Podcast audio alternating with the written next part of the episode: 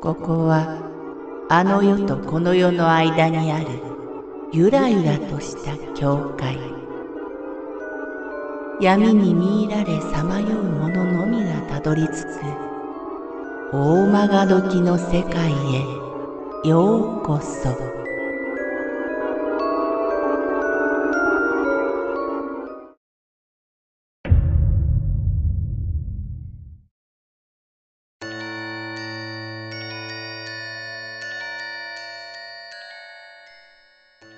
父のサイン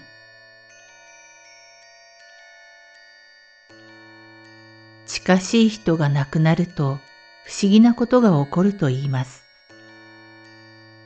それまで信じていなかったのですが、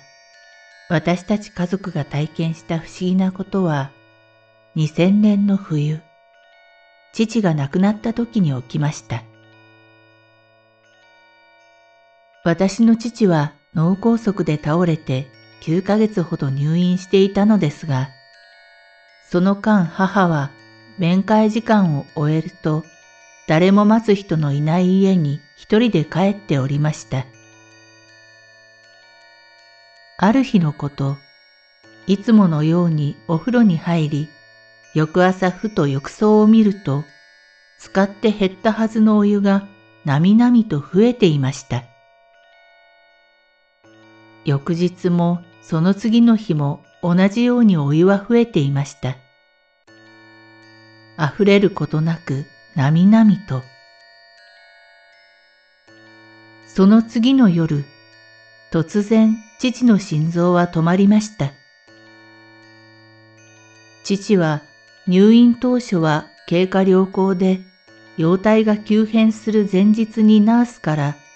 今度お風呂に入りましょうね、と言われ、入院以来初めての入浴を楽しみにしていました。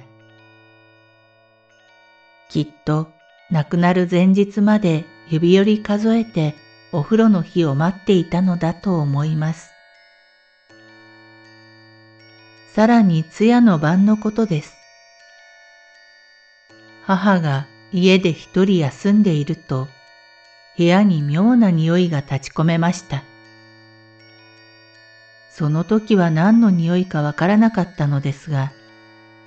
後にそれが父が飲んでいた薬の匂いだったと気づきます。また、海外に単身赴任している兄が告別式に駆けつけて実家に泊まった時、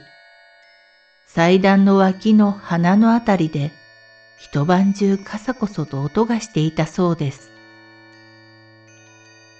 他にも誰かの気配を感じるような出来事がいくつも起きました。それらが父の仕業だということは証明できません。でも、私たち家族は父の思いを感じずにはいられませんでした。怖い話ではありませんが、とても不思議な出来事で、今も忘れられません。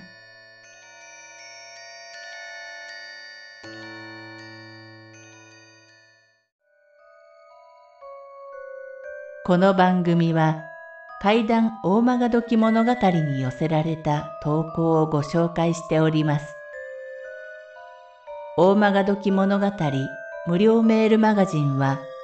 月3回発行。階段系では日本一の2万人を超す読者が毎回震えています。ぜひご登録ください。